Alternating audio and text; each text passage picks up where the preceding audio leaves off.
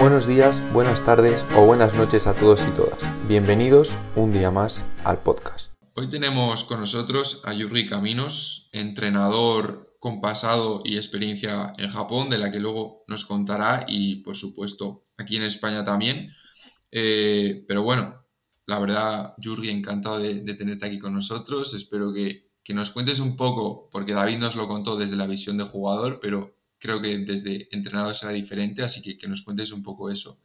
Y, bueno, bienvenido, bienvenido al podcast, muchas gracias por, venir.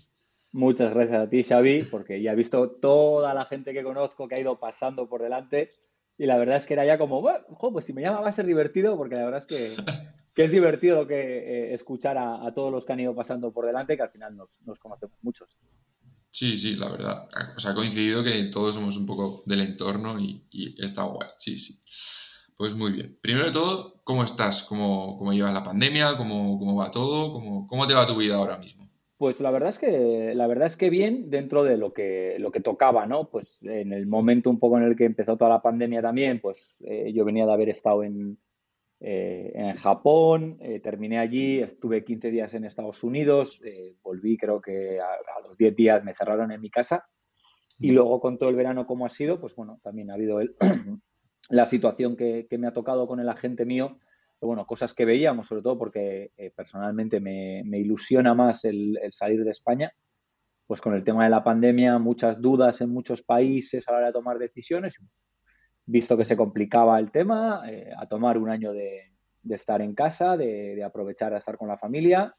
Y, en ese aspecto me lo he tomado esta temporada o este año como muy, muy tranquilo y disfrutando también de, no te, aunque nos guste el estrés de la competición, también disfrutando un poco de, no tenerlo y de, y de Donosti, que hacía mucho tiempo que no, pues que no disfrutaba de la ciudad como, como lo he hecho este año. Muy bien, muy bien. No, la verdad es que es, hace falta a veces un poco de, calma.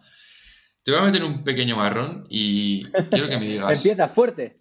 sí, sí, bueno, luego nos relajamos, pero ¿quién es Yurgi Caminos? Bueno, es un. O dejó de ser un chico, es ya un hombre de San Sebastián que, eh, que sobre todo, pues bueno, pues como todos empezó jugando a baloncesto, le gustó mucho, eh, quizás porque no fui lo suficientemente bueno pero me gustaba mucho, me, fui eh, yendo un poquito más a, ser entrenador, aunque sí que es cierto que yo creo que de jugador era bastante de darle vueltas a por qué este sistema, por qué lo otro y tal. Ya me picaba ese gusanillo y, que, que sobre todo se considera muy, muy afortunado de que gracias al baloncesto eh, he conocido países, he tenido experiencias, he conocido a, personas, incluso casi he podido conocer hasta ídolos eh, que, que lo que me han hecho al final es tener una mochila con, muchas, muchas experiencias y al final yo creo que, la vida se trata de eso, ¿no? Y, yo siempre diré que el, que el, baloncesto lo mejor que me ha dejado son, son amigos, porque, porque posiblemente si me diera el baloncesto por el medio no, no los habría conocido. Ya, está claro que es un mundo que te abre muchas puertas y a conocer mucha gente y en ese sentido estoy bastante de acuerdo contigo. Entonces, vamos un poco a tocar estas experiencias Vamos luego con Japón, que, me gustaría tocarlo un poco más, pero bueno, tú em, eres amigo de Pablo Prigioni y has estado en Estados Unidos allí con él, porque ahora, él ahora mismo es ayudante de, los Timberwolves, ¿no? Si no me equivoco. Así es.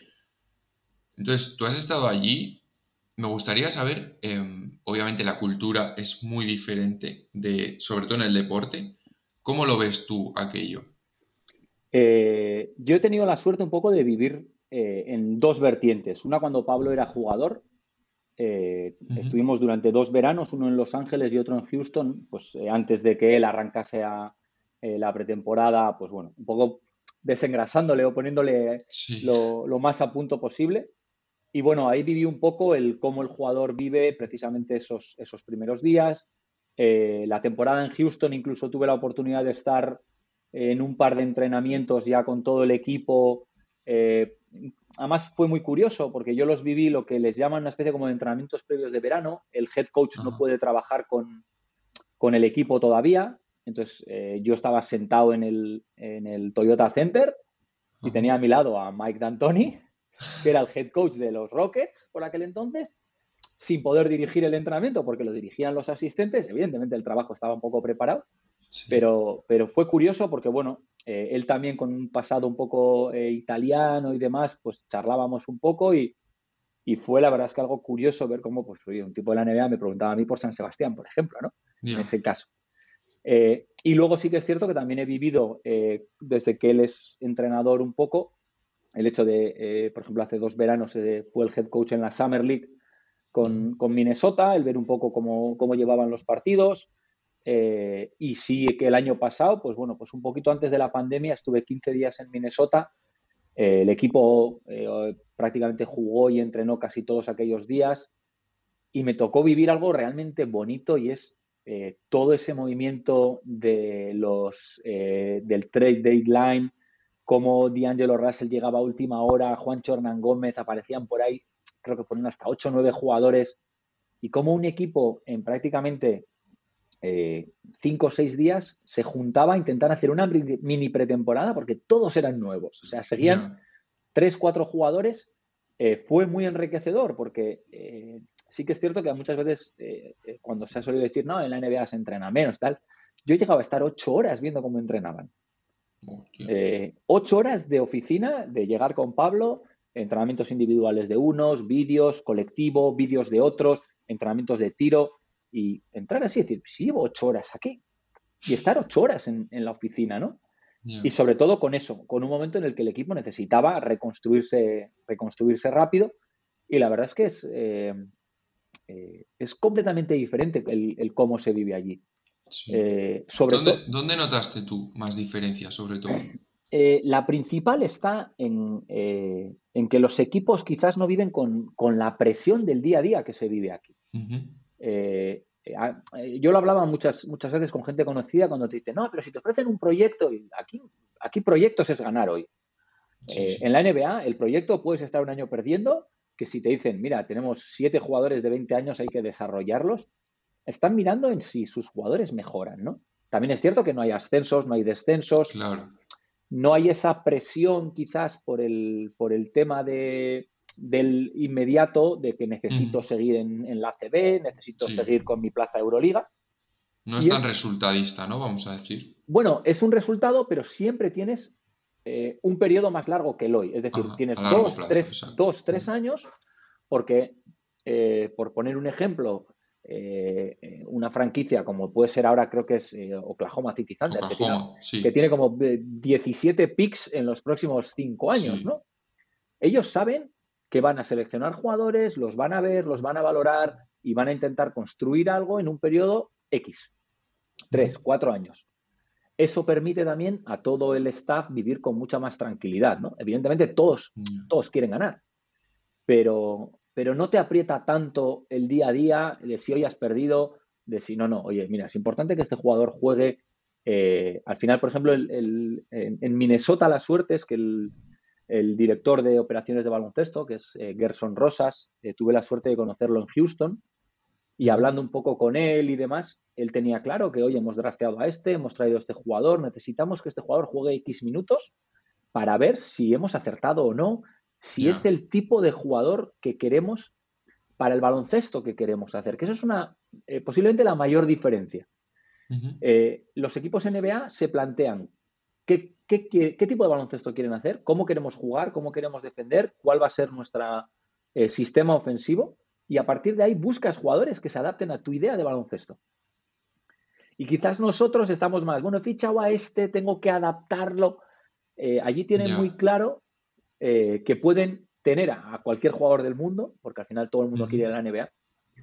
no va a ser tanta la pelea de cuánto dinero eh, vaya a cobrar en un sitio o en otro, porque los salarios están marcados. Entonces es mucho más también la idea de juego que se quiere construir y a partir de ahí buscar jugadores que encajen en tu idea de baloncesto. Claro, claro. Entonces, es una, es una mentalidad, la verdad es que diferente y, yo creo que en el día a día eh, se le permite al jugador vivir un poquito eh, menos tensionado, quizás de lo que pueda estar un jugador aquí en Europa, que también los partidos son mucho más a vida o muerte en muchos casos.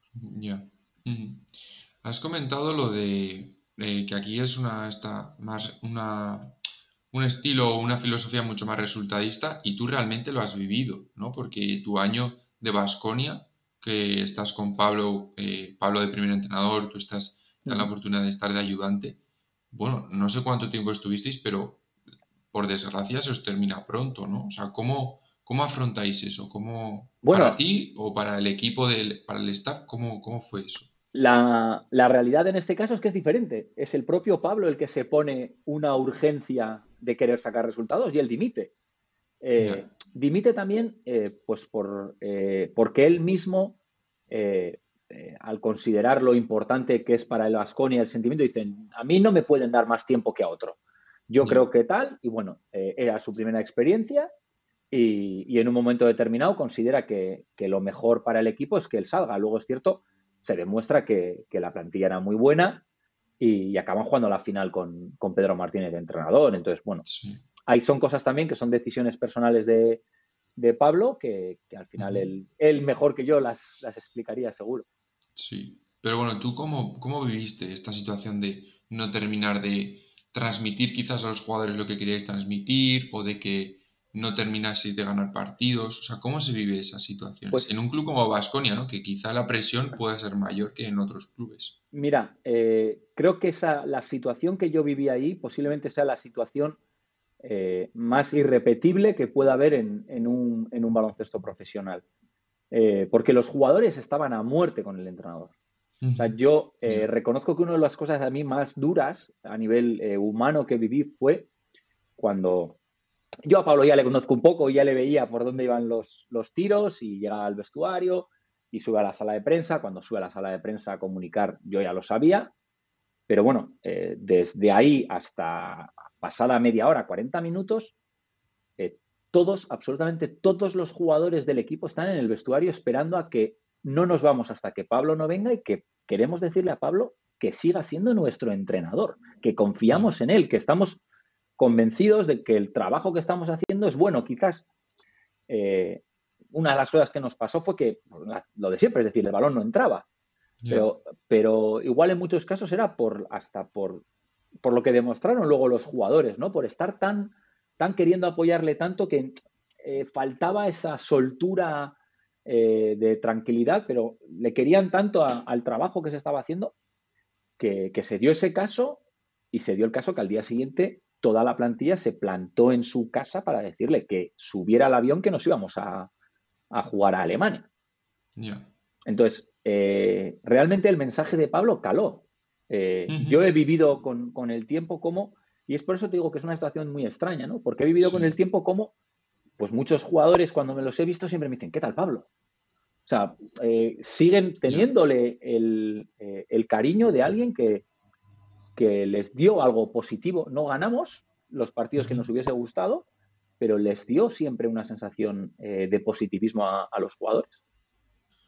Qué bueno, la verdad. Bueno, sí que es cierto que ahora que lo comentas, eh, leí algo y, se escuchó algo en redes sociales y tal, pero no, le di mayor importancia, no me acordaba, pero sí que dice mucho de lo que, de lo que el grupo decía por el entrenador, Así que muy heavy, ¿no? La verdad es que muy bien. Es, es como te he dicho, es algo muy, muy raro de ver. Eh, despertarte un día a las. Salíamos a las 9 de la mañana, 9 y media a Alemania, el avión. Y hacia las 7, 7 y media, jugadores, eh, un par de jugadores eh, mandándome mensaje diciendo: Oye, hemos quedado todos en casa de Pablo porque queremos que, que, que, venga y a ver si viene y tal. significativo de, que bueno, incluso me hizo gracia porque ahora tengo el recuerdo de que en Twitter apareció una foto de alguien que pasaba en coche por ahí a esas horas. Decía, ¿qué hacen aquí todos los jugadores de Basconia, no?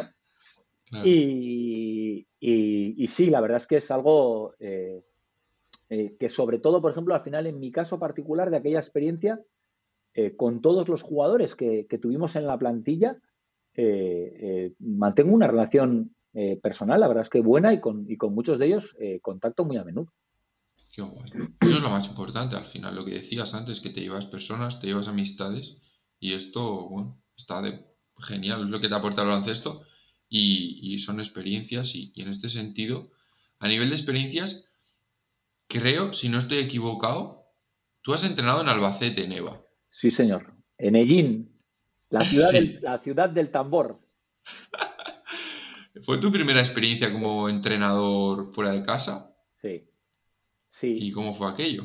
Eh, la verdad es que eh, fue fantástico porque el año a nivel deportivo fue espectacular. Eh, yo llegué a un equipo que, bueno, he de decir que en ese caso el, gerente nuestro había hecho las cosas muy bien, había fichado dos, tres jugadores muy buenos para la, para la, competición, con un equipo con, poquito dinero y con la, idea, con la idea de, vamos a salvarnos, ¿no? Sí. Nos encontramos en pretemporada con que me acaban ofreciendo a, a Orlando Sánchez, un dominicano que había andado por aquí, tal, que bueno, que luego se fue a Estados Unidos y demás. Y bueno, joder, pues lo fichamos, luego salió un fichaje bomba por, el precio que, tuvimos, ¿no?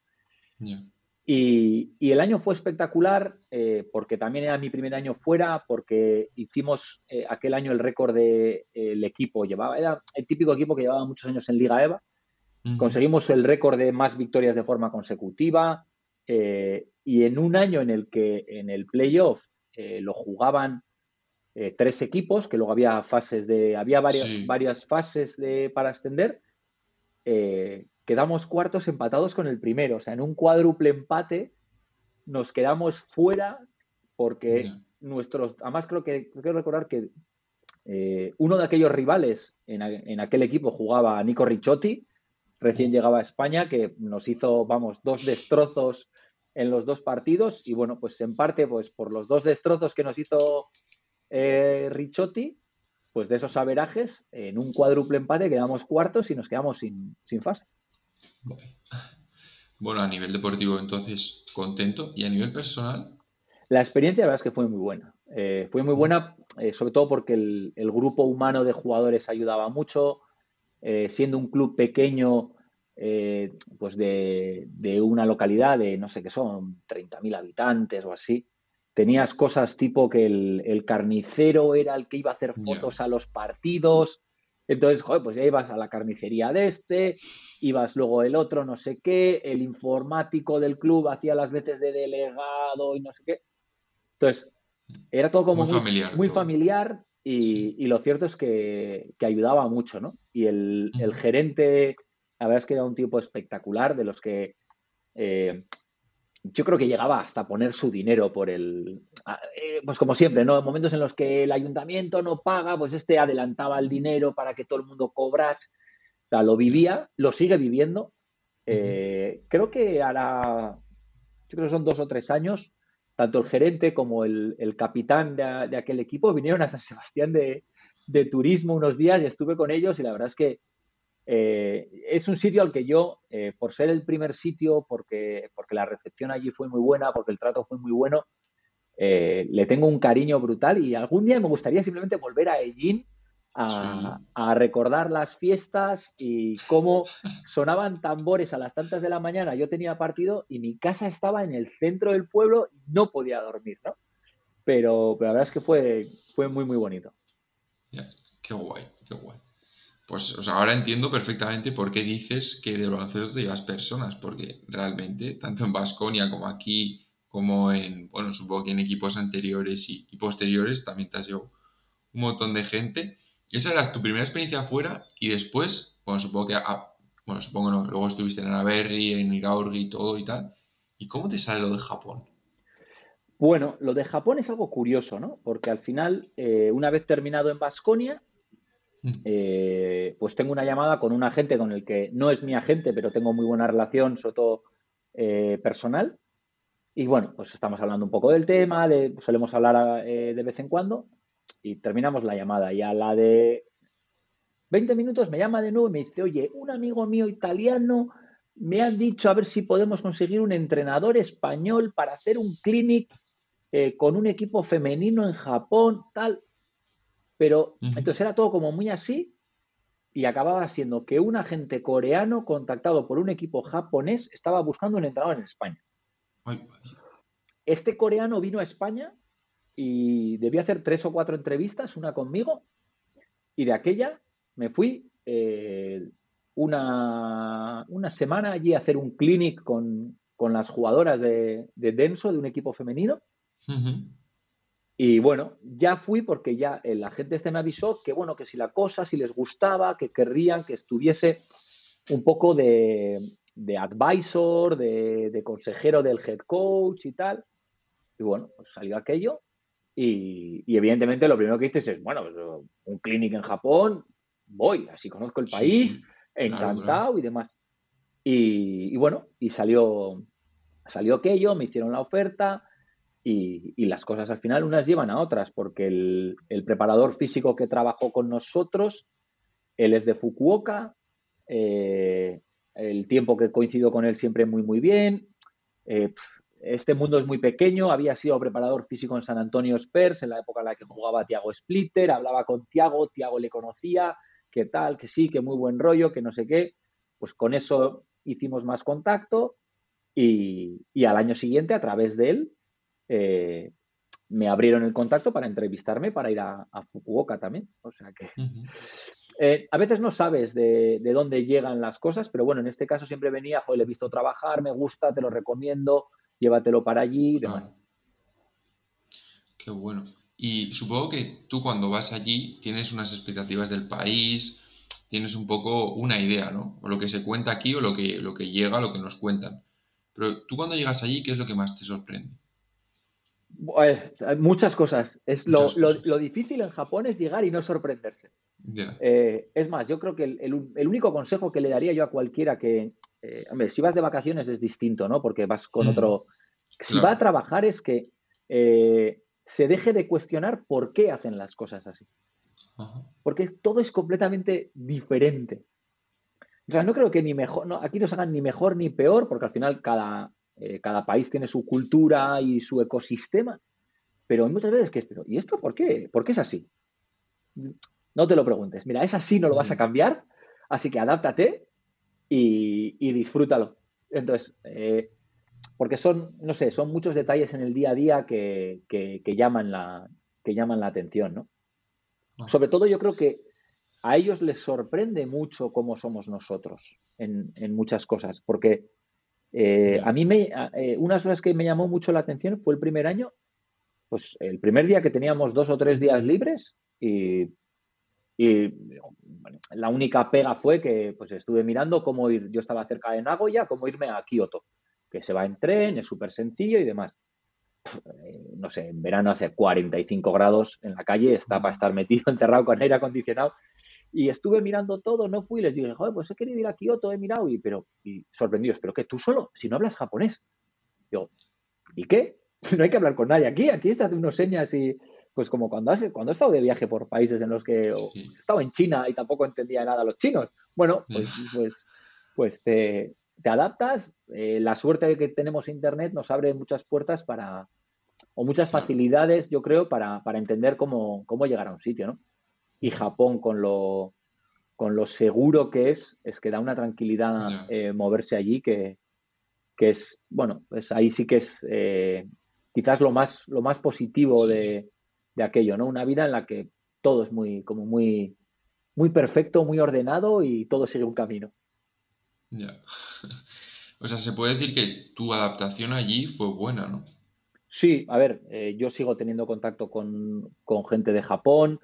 El año de Fukuoka incluso eh, con un agente con el que estuve, estuve, sobre todo estuvimos viendo jugadores jóvenes que los llevaba un agente.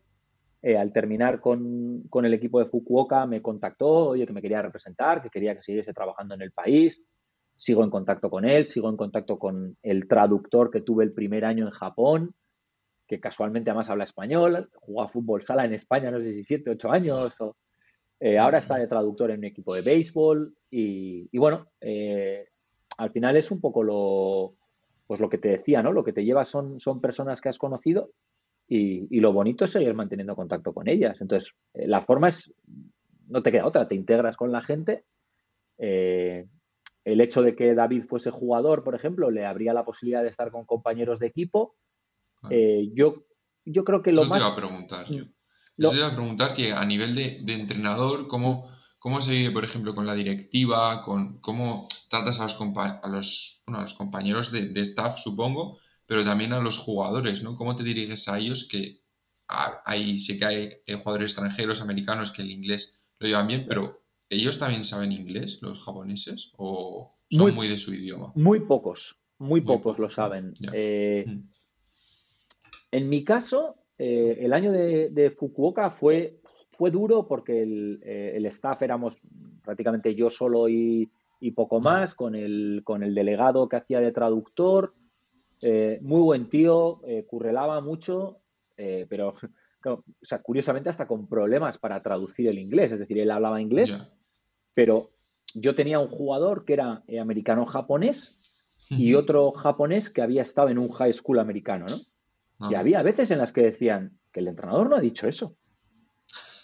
O sea, entonces eso es muy complicado, ¿no? Porque tu mensaje no está llegando igual. Al final, el, canal en el que tú transmites, en mi caso, no es mi lengua materna, que no es el, castellano.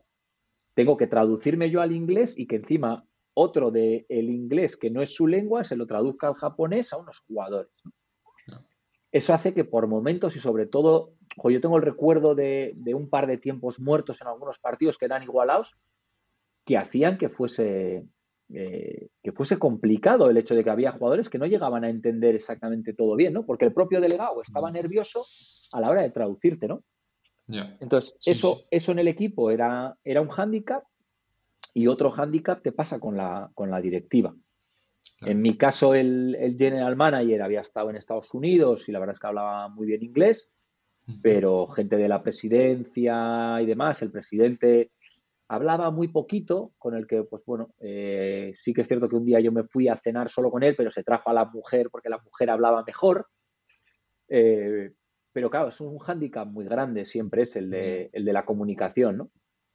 Sí, porque siempre necesitas a alguien más, ¿no? Que quieras o no, no es una conversación, ¿sabes? Que por mucho que supongo que luego no vean contando cosas, no vean diciendo cosas, también tú te tienes que fiar de lo que le está contando. eso, es, eso es un poco una de las cosas que, eh, que acabas teniendo la duda siempre. Es decir, bueno, confías en que esté diciendo, pero, pero no, no porque lo haga a malas, sino porque él también no termine de entenderme bien a mí. Porque, es decir, necesitas que el, nivel de inglés del traductor sea muy alto, que ese japonés tenga un, conocimiento del inglés muy alto para entenderlo bien. Y incluso eh, elementos como el que eh, pues no es lo mismo si uno ha aprendido inglés en el colegio que si ha aprendido el de Inglaterra o el de Estados Unidos. También. O el de Australia, que es otro inglés también, que yo lo poco que he escuchado no lo entiendo. O sea, eh, quizás por final, yo creo que por, el, contacto con jugadores y demás, siempre el inglés americano eh, es más similar. Pero, pero tengo el recuerdo de haber ido hace unos años a, a Manchester y la primera media hora diciendo, ostras, este inglés que hablan, este no es el mismo que cuando voy yo a Nueva York. Sí, sí, sí. Entonces, ese es, ese es un hándicap eh, que es complicado. Es, probablemente sea lo más duro de todo lo que es eh, el trabajo allí. El que eso, eh, que tu mensaje llegue 100% limpio a, a, los jugadores o a la directiva en este caso. Ya. Sí, sí, no, está, Está claro que eso es un, limitante absoluto. Pero aparte, tú allí has vivido experiencias, eh, bueno, como head coach, ¿no? Y luego como asistente, pero también has estado en un equipo femenino y en otro masculino, ¿no?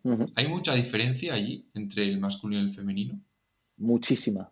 Eh, muchísima porque eh, la liga masculina está considerada una liga profesional con un mercado libre de jugadores, por ejemplo, eh, evidentemente hay jugadores extranjeros y en la liga femenina ni hay jugadores extranjeras eh, porque no está permitido. Eh, la liga es una liga de empresas en la que te encuentras el caso de Lucas Mondelo que entrena en Toyota y está en Toyota. Y Toyota, dentro de sus oficinas, tiene una cancha de baloncesto donde entrenan. yo entrenaba para Denso, que es otra mega empresa, parte del grupo Toyota. Eh, hay otras tres empresas del grupo Toyota y bueno, pues las jugadoras una vez que eh, son elegibles o son eligen un equipo, eh, algunas de ellas tienen contrato de trabajadora de la empresa, es decir, tienen un contrato indefinido por el cual ahora juegan a baloncesto, pero mañana igual son las recepcionistas o trabajan en recursos humanos en la propia empresa. Pero a su vez hay otras jugadoras que son las de nivel selección que dicen, no, no, no, yo quiero un contrato de jugadora profesional, es decir, me pagas más dinero ahora, pero no me aseguras trabajo después. Oh, y, es, y, las jugadoras, eh, no pueden ser llamadas por nadie de otro club. Es decir, tú, eh, a ti te interesa fichar alguna jugadora, entonces tienes que esperar al mes de marzo, creo que es, cuando hay 15 días en los cuales las jugadoras deciden no renovar su contrato y abrirse al mercado. Pero claro, eh, igual no tienes ofertas. normalmente se abren al mercado aquellas que saben que son buenas y que van a tener que eh, cualquier equipo un poco que ellas están en un equipo malo y que me va a llamar un equipo mejor para, para competir por el título, ¿no?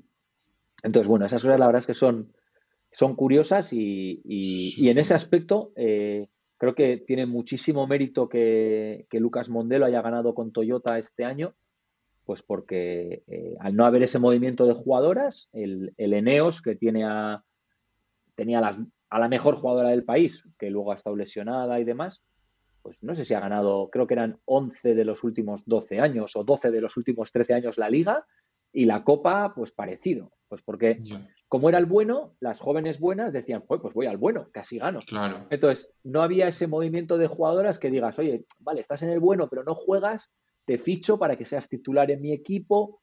Y claro, eh, hasta las suplentes del Eneos a veces eran mejores que las titulares del segundo mejor equipo de la liga.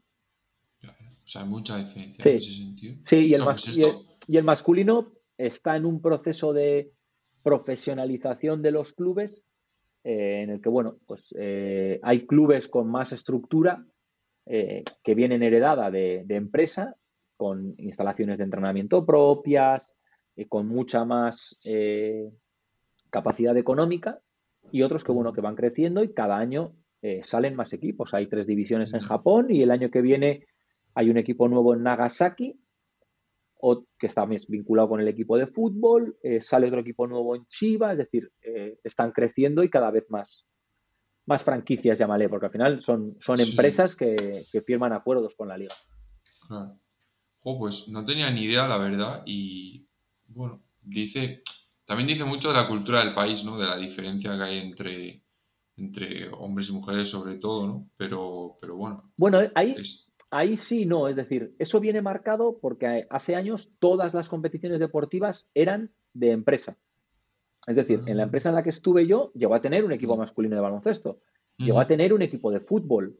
Entonces, poco a poco ha habido competiciones que se han ido profesionalizando.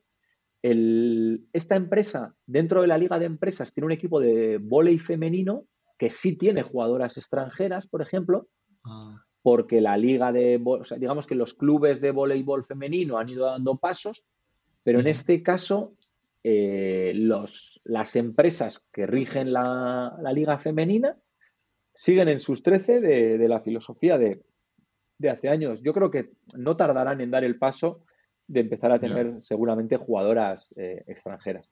Pero claro, para eso... Es un proceso, claro, es un proceso que, eso, que empieza y que lleva su tiempo. Eso tienen que profesionalizar la, liga como tal, que, el baloncesto dio el paso porque la liga. lo que es la Big League actual, creo que este año es su cuarta edición, porque hace cinco años había dos ligas a la vez, la de empresas y la de clubes, eh, cada una con sus sistemas, eh, con cinco americanos en un equipo, les daba lo mismo, eh, la otra solo tres americanos. Entonces llegó un punto en el que, sobre todo de cara a los Juegos Olímpicos y la FIBA, les obligó a decir, oye, tenéis que crear aquí una competición seria, bajo normas FIBA y bien organizada y demás. Y se dio ese paso a, la creación de la, de la B-League. Qué bueno. Bueno, la verdad, ya te digo, ¿eh? súper curioso. Espero que, seguro que mucha gente no lo conoce, así que la verdad, bastante, bastante chulo lo que has contado. Y bueno, vamos a ir un poco acabando ya con esto. Te quiero preguntar un poco más a nivel personal. Mm. Yo te sigo en Instagram y tal, y subes muchos vídeos con el dron. Yo quiero saber de dónde sale esta afición. Eh, mira, sale del confinamiento, la verdad. Ah. Eh, pues cuando nos empezaron a dejar salir, eh, a ver, el tema de las fotos, los vídeos y tal, siempre es, un poco friki, como hobby de, de, entretenimiento, tampoco una barbaridad, ¿no? Pero sí para, para desconectar muchas veces, ¿no? Entonces recuerdo eh, subirme un día a Higueldo a pasear por el monte y me encuentro a un señor con, pues, con el dron este, con el Mavic Mini. le empecé a preguntar un poco por él, lo vi, me contó, ¿no? Pero es claro, yo era como todos, ¿no? Pero le hice la misma pregunta que me han hecho a mí. Pero no necesitas un carnet para conducir un dron, pero no tienes que... Y él ya me contó que no, que este pesa menos de 250 gramos, que lo puedes volar. Y dije, joder, ostras. Empecé un poco a leer por internet y dije, bueno, hostia, qué chulo. A mí que me gusta viajar y tal, pues, oye, es pequeño, te lo puedes meter en una mochila, lo llevas por ahí y tal. Y a raíz del confinamiento y de que no se podía ir a muchos sitios, pues decía, bueno, pues vamos a descubrir otros puntos de vista de, Donosti, otras formas de ver Donosti, otras formas de ver eh, cosas de aquí de, de Guipúzcoa, de Euskadi. Mm. Y bueno, pues es un poco también, muchas veces me da la excusa el decir, jo, pues ver allí, pues me apetece grabar esto, o ir aquí y verlo. Y entonces, bueno, pues te llevas el dron y, y, y, salen otras perspectivas de, de, sitios que los tenemos vistos de una forma y quizás esa vista de pájaro, yo reconozco que a mí la vista de pájaro, como si fuese la, eh, esa vista de planta de los planos de, un arquitecto, me, encanta. Y quien vea un poco mis fotos verá que intento que sean eh, con un orden, simetrías, equilibrios, pero eso ya es un tema, eh, es un tema, es un toque mío, yo creo. Bueno, lo dejaré tu Instagram en los estos porque la verdad es que tienes fotos realmente chulas y vídeos bastante guapos también. Así que Luego, ya, ves, ya ves que los mezclo también con mi, con mi perrita ahora, o sea que hay, de todo. Hay de todo, hay de todo. es mío, es mío personal, es de mis cosas. Exacto, exacto. Cada, cada, cada Instagram es un mundo y cada persona es un mundo. O sea que cada uno hace con este Instagram lo que ellos quieran. Sí. sí, Y ya por último, creo que es una persona que lee bastante, así mm. que un libro, dime un libro, ya sea que te guste mucho, que recomiendes, que... Como, como he visto que has salido preguntarlo, me lo he preparado y estaba mirando ah. dentro de los últimos y me, ha, apuntado dos, pero porque son yo creo que más complementarios. Eh, uno me gusta mucho que es El Elemento de Ken Robinson, eh, que habla de descubrir eh, tu pasión de dentro, cómo pone ejemplos de mucha gente que a partir de descubrir qué era realmente lo que le importaba en la vida, acababan siendo realmente buenos en ello, ¿no? No por tener un talento, sino por realmente tener una pasión por, por ello, ¿no? Y luego me gustó mucho, por eso lo he querido poner, que es eh, cuando las arañas tejen juntas pueden atar a un león. Uh. Eh, son creo que cuatro o cinco eh, ejemplos, uno de ellos son los San Antonio Spurs, por ejemplo, de, y luego hay casos de empresa y demás, de cómo el trabajo en equipo hace realmente que se pueda llegar a un éxito. ¿no? habla también del caso de Pixar, de, cómo ellos cada vez que tienen una película, cómo la valoran, cómo la mejoran y demás. Y, creo que, sobre todo aquí, que es gente de baloncesto, está muy bien uno por el hecho de, darse cuenta de uno cuando realmente siente pasión por algo, le lleva de verdad a, querer conocer más, más y más. Y el, el tema de, las arañas, para cualquiera que esté en un, en un mundo en el que tenga que trabajar en equipo, yo creo que es muy recomendable. Sí. bueno, pues la verdad me los apunto los dos y los dejaré también en las notas, como, como suelo hacer habitualmente. Y hasta aquí hemos llegado. No sé si tú quieres añadir algo más, si te has sentado a gusto, has estado bien. No, a ver, esto, estar, estar charlando contigo es, es, es, cómodo, así que vamos. Me he sentido muy bien, estoy hasta mirando ahora la hora para saber el tiempo que llevamos porque se me ha pasado volando, así que. Sí, así que nada, ha sido, por mí un auténtico, un auténtico placer que me metas en tu, en tu proyecto del podcast. Sí, hombre. sí, sí. No, al final, muchas cosas de las que has contado son un poco lo que yo busco transmitir a la gente con, el podcast y, era lo que esperaba que, llegases a, transmitir. Entonces, bueno, la verdad es que ha sido una charla súper agradable. Espero que a la gente le guste y seguro que todo lo que has comentado le sirve a mucha gente. Y sobre todo el tema de Japón, que me ha parecido súper curioso Así que, pues eso, hasta aquí, hasta aquí hemos llegado. Yo, yo lo único que me queda es desearte suerte para, el playoff, no para la final, porque ya, ya, lo siento, sabes que, sabes que algunos estamos apoyando a Iraurgi, pero que, pero que luego en, la segunda oportunidad vosotros podáis, podáis subir también. Bueno, para cuando, para cuando haya salido esto, habremos terminado ya el primer partido.